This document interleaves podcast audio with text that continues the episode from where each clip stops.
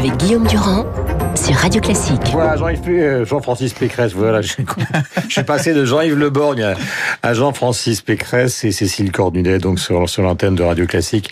Alors, on va commencer par cette affaire de grève. On a un peu le sentiment ce matin, euh, d'ailleurs, à la tonalité d'Yves Verrier que recevait tout à l'heure Dimitri Pavlenko, on a quand même l'impression que euh, Cécile, euh, vous qui suivez ça de très près, que on ne veut pas annoncer officiellement la fin du côté des syndicats qui sont totalement opposés à la réforme, mais qu'on y va quand même euh, lentement mais sûrement. Est-ce que c'est le sentiment euh, que vous partagez? Vous avez Ça tout à fait le droit de me démentir Peut-être violemment. euh, peut-être euh, Verrier chez Martinez à la CGT, on a l'impression que c'est qu'il veut rien lâcher, mais euh, c'est vrai que on va voir aujourd'hui ce que donne la mobilisation. Après, il y a, y a une forme d'enlisement euh, forcément euh, qui est en train de, de s'installer.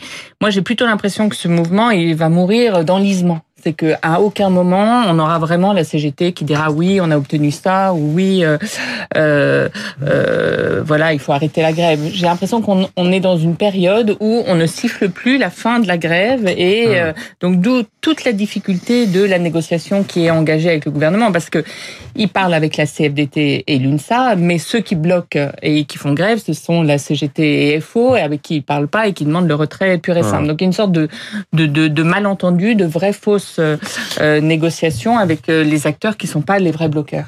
Euh, Jean-Francis, dans ce quinquennat, on a vu au départ qu'il y avait des réformes libérales et on se rend compte maintenant qu'on est beaucoup moins sur le registre de libéral que sur le registre, j'allais dire, de sociétal ou social, puisque finalement de l'argent est, est, est- va être dépensé pour beaucoup de catégories. Avant que vous n'interveniez, je voudrais qu'on écoute Ouais. justement sur ce thème-là Marine Le Pen, qui vient de s'exprimer. L'argent, euh, c'est devenu brutalement son problème. toute cette réforme des retraites est une vaste manipulation. C'est une manipulation dans les conditions de sa négociation. C'est une manipulation euh, euh, sur le calendrier qui a été choisi. C'est une manipulation sur les objectifs qu'elle poursuit. C'est une manipulation dans les simulations et dans les chiffrages euh, qui ont été donnés. Voilà donc pour ces propos donc euh, de Madame Le Pen. La mobilisation est toujours là, dit sur Europe 1 Philippe Martinez. Euh, vous êtes un éditorialiste économique. Est-ce que vous considérez que tout ça, bien que les chiffres du chômage baissent, bien que les, les créations d'emplois augmentent, est-ce que vous considérez euh, que ces chiffres euh, bah, prouvent quand même que ça va coûter une fortune Bon, au budget de la nation? Oui. Alors d'abord sur sur sur le mouvement lui-même, il y a une double lassitude. Il y a une lassitude de l'opinion à l'égard de la grève elle-même, et il y a une lassitude de l'opinion à l'égard de la réforme. C'est-à-dire qu'on assiste de part et d'autre à un phénomène qui est assez curieux au fond, qui est ce, phénomène de double euh, peut-être enlisement, comme le disait Cécile, c'est-à-dire euh, une lassitude par rapport à un mouvement qui prend en otage euh, ou quelques-uns prennent euh, en otage toute une partie de la population et notamment de la population parisienne et périphérique, et puis une lassitude aussi à l'égard de cette réforme des retraites qui a été mal défendue et mal euh, euh, expliquée depuis le début. Après, sur ce que vous disiez sur le caractère libéral de la réforme ou pas, moi je trouve que c'est assez paradoxal encore une fois, parce que cette réforme, elle est perçue comme libérale, et aujourd'hui c'est toute la partie gauche de la majorité qui s'y oppose, alors que c'est une réforme qui fondamentalement est une réforme de gauche. Dire que cette idée qu'on va faire euh, un régime universel, voire dans certains cas, une, enfin il y a cette idée de régime unique, on met tout le monde, c'est une réforme de gauche. Hum. Bon, et c'est une réforme de gauche, elle- est d'autant plus que les Alors principales, ça, que que conteste totalement les principales victimes, oui, mais les principales C'est victimes, une Mais non, de la retraite les principales victimes- pas, je ne suis Non, pas ouais. Non, non, je sais, mais- une Non, sorte mais- de cantatrice fatiguée. Les principales victimes, c'est qui? Ce sont les cadres. Hum. C'est les cadres supérieurs. C'est-à-dire que pour la première fois en France, Hum. on va plafonner à un niveau extrêmement bas le niveau de retraite Hum. des cadres parce qu'on va plaf- parce qu'on va plafonner le niveau de cotisation. Donc c'est fondamentalement une réforme de gauche perçue comme une réforme de droite. Pourquoi? Parce que c'est ce que vous disiez, les premières réformes du quinquennat de Macron, de, du quinquennat de Macron, elles ont été perçues comme des réformes libérales. Euh, Est-ce que vous considérez, on a traité le sujet avec, avec Tabar tout à l'heure, est-ce que vous considérez qu'il y a une, comment, il y a une différence d'appréciation entre le président Cécile et le Premier ministre? Il y a une envie manifestement du, du président de la République de tourner la page. Donc de, Hmm. de passer à autre chose, de lancer d'autres sujets, peut-être pour jouer sur ce sentiment de lassitude, la l'écologie, le communautarisme. etc., etc. Et du coup, ça donne le sentiment d'une distance et d'une envie euh, pressée d'en découdre euh, qui, qui pèse sur euh, Édouard Philippe. Je pense qu'il y a dans l'entourage du président de la République des gens qui veulent plus céder à la CFDT que ne voudrait Édouard Philippe. Sinon, entre les deux hommes, je pense qu'Édouard Philippe se permettrait pas euh, d'aller dans les négociations avec un mandat qui est pas celui du président de la République. Donc c'est un jeu compliqué, mais euh, quand même, il y a, y, a, il y a une mise en avant du Premier ministre qui sert euh, Emmanuel Macron au cas où ça tourne mal. Donc c'est presque Emmanuel Macron qui aujourd'hui a besoin Mmh. de montrer qu'ils ne façon, sont ils pas vont pas céder sur le complètement Conseil des du 24. hein. Ils vont pas céder sur le Conseil des ministres du 24. Bien sûr que non. Non, non, non. non. Le texte a été envoyé au Conseil Ils vont d'État. céder Ils sur ont l'âge donné le 24. pivot et, et proposer une alternative à l'âge pivot.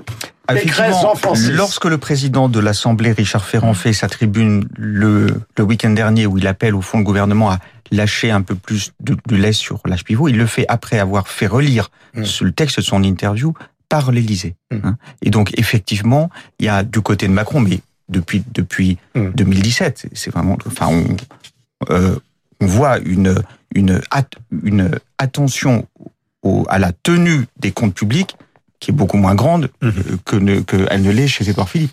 Vous êtes d'accord, Cécile Bien sûr, bien sûr. Euh, nous sommes aussi avec Patrick Lugman et Cécile Cornunet, donc et Jean-Francis Pécresse. Patrick, c'est l'avocat que vous êtes, que j'interroge ce matin. Alors, à double niveau. Premièrement, est-ce que vous confirmez, puisque vous travaillez aussi à la mairie de Paris, euh, que Madame Hidalgo sera candidate à la fin de la semaine? J'ai entendu comme vous euh, des Ah fuites non, dans la presse. Pas, ouais, non, non, ne commencez Ah bah, pas à nager bah, je dans la piscine de Radio Classique. Je- Plongez Euh, Guillaume, je vais pas moi euh, adjoint de Anne Hidalgo euh, spoiler euh, quoi que ce soit. Elle annoncera sa campagne quand il est prévu qu'elle l'annonce et il, il n'est plus fait mystère que c'est imminent maintenant. Voilà, je vous Donc, ça veut dire que c'est à la fin de la semaine. Ok. Euh, décryptage, non pas de la langue de bois, mais en tout cas d'une langue du matin. Euh, deuxième question, comment vous avez trouvé Carlos Ghosn? Vous avez entendu Jean-Yves Le Borne tout à l'heure. Est-ce que vous pensez que cette défense qu'il se- qu'il qu'il présente comme implacable, c'est-à-dire au fond j'étais dans un enfer japonais où j'allais terminer ma vie en prison au Japon sans pouvoir me défendre et sans jamais revoir ma femme, est-ce que ça vous a paru, du point de vue de l'avocat que vous êtes, convaincant? Deux choses. Euh, D'abord, pour répondre euh, totalement à votre question, euh, Carlos. Carlos Ghosn était évidemment très à son aise. Il a, il a, il a fait un exercice qui n'est pas facile et qui était extrêmement impressionnant. Bon, on peut, chacun pensera après ce qu'il veut du fond, mais c'était très impressionnant sur cette manière de, de, de, de d'inventer un personnage. Il était un grand patron et il s'invente une sorte de personnage de de Monte Cristo euh, depuis Beyrouth, euh, dénonçant euh, un, un gouvernement, une puissance. Il l'a fait à mot couvert, mais il l'a fait quand même très clairement, qui n'est pas de n'importe laquelle, qui est, qui est l'État du Japon et euh, le complot euh, ourdi avec Nissan. Maintenant, euh, je crois que nul ne peut sérieusement contester la décision qu'il a prise de fuir un système qui ne lui laissait aucune chance. L'inéquité du système pénal japonais est connue, pour des raisons d'ailleurs euh, très culturelles et très propres au Japon. Alors, il faut quand même expliquer aux gens qui nous écoutent, parce qu'il faut être précis, que ce n'est pas les lois, ce n'est pas le, le- le code pénal, c'est- la pratique qui est une pratique implacable. comme dans tout. Je, euh, les textes sont démocratiques. Guillaume Euh, Durand, je ne la connais pratique qui ne l'est pas. Je connais aucun système juridique, et a fortiori dans un pays démocratique, Mm. qui fonctionne comme il l'affecte de fonctionner.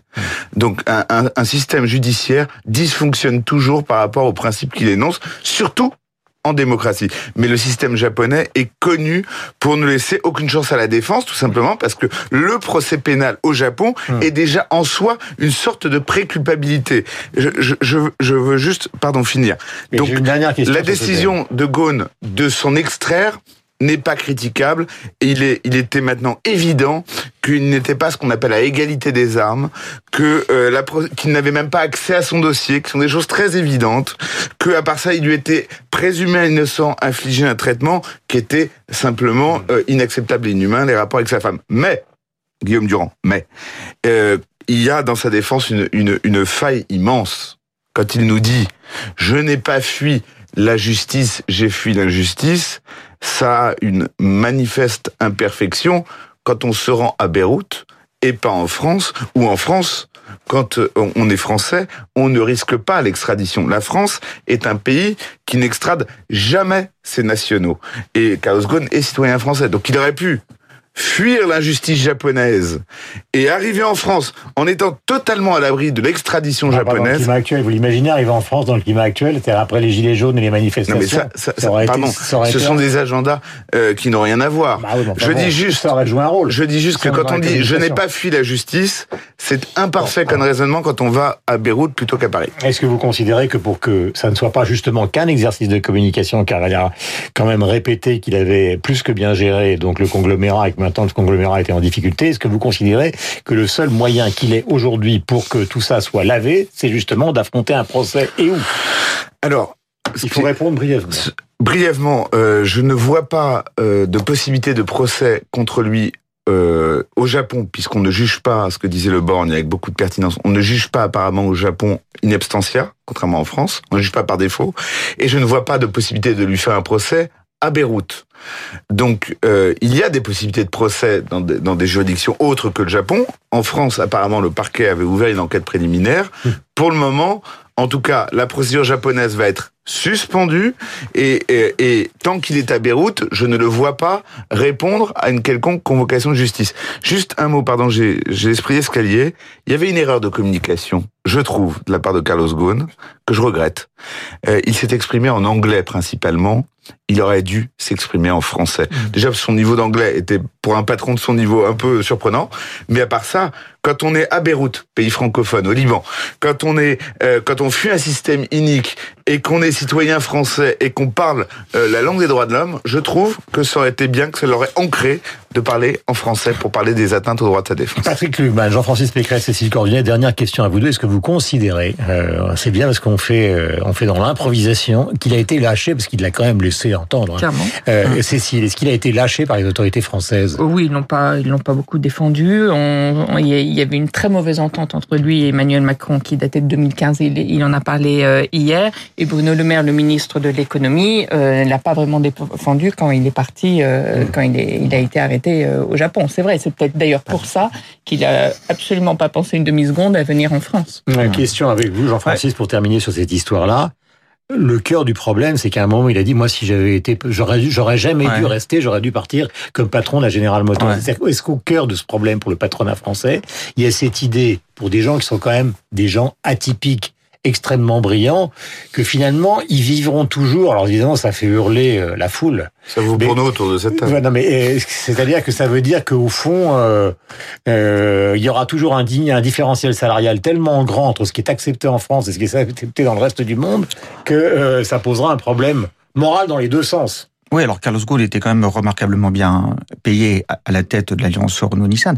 Moi, hier, il m'a pas convaincu qu'il n'avait pas fait de faute. Il m'a, il m'a convaincu qu'il avait été victime d'une forme de traitement assez inéquitable au fond. Et, et- et c'est assez un peu et, et- Dans- euh, son rapport avec euh, sa femme, Voilà, extrêmement humiliante. Enfin, et, de, de la part du Du Japon. du Japon, mais des autorités françaises aussi, hein, qui, qui l'ont qui, l'ont totalement lâché.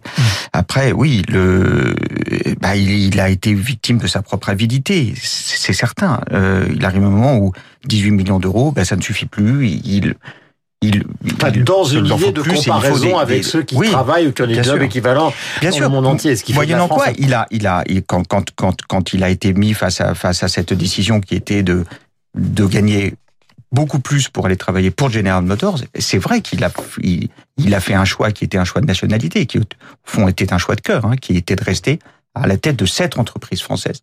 Euh, il, il a quand même, euh, d'une certaine manière, capté une grosse entreprise japonaise pour en faire une entreprise française. Mm.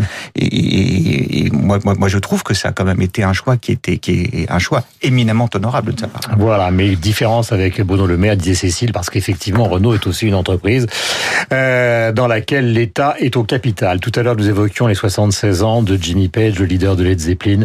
Cette chanson a bercé, euh, nous allons écouter évidemment simplement l'introduction, pour que Jean-Francis Pécresse n'ait pas une crise cardiaque, euh, simplement l'introduction de ce titre qui a été le plus joué sur les radios américaines pendant des années et des années.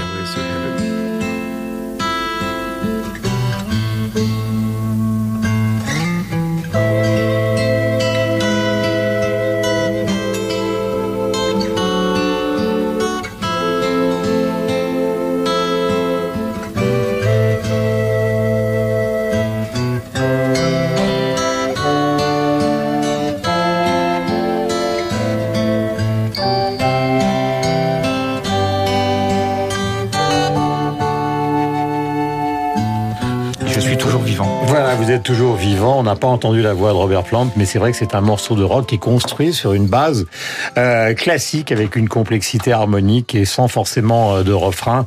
Je vous épargne le solo de batterie que je vais écouter immédiatement en rentrant chez moi. Euh, puis c'est évidemment celui de guitare de Jimmy Page qui a 76 ans aujourd'hui. Bon anniversaire Patrick Klugman est déçu. Il aurait voulu entendre le solo de batterie que j'attendais. Voilà. Stairway to Heaven, un chef-d'œuvre. Nous en parlons avec Christian Morin, tiens, tout à l'heure. Il est 8h55. Merci Jean-Francis, merci Cécile et merci Patrick.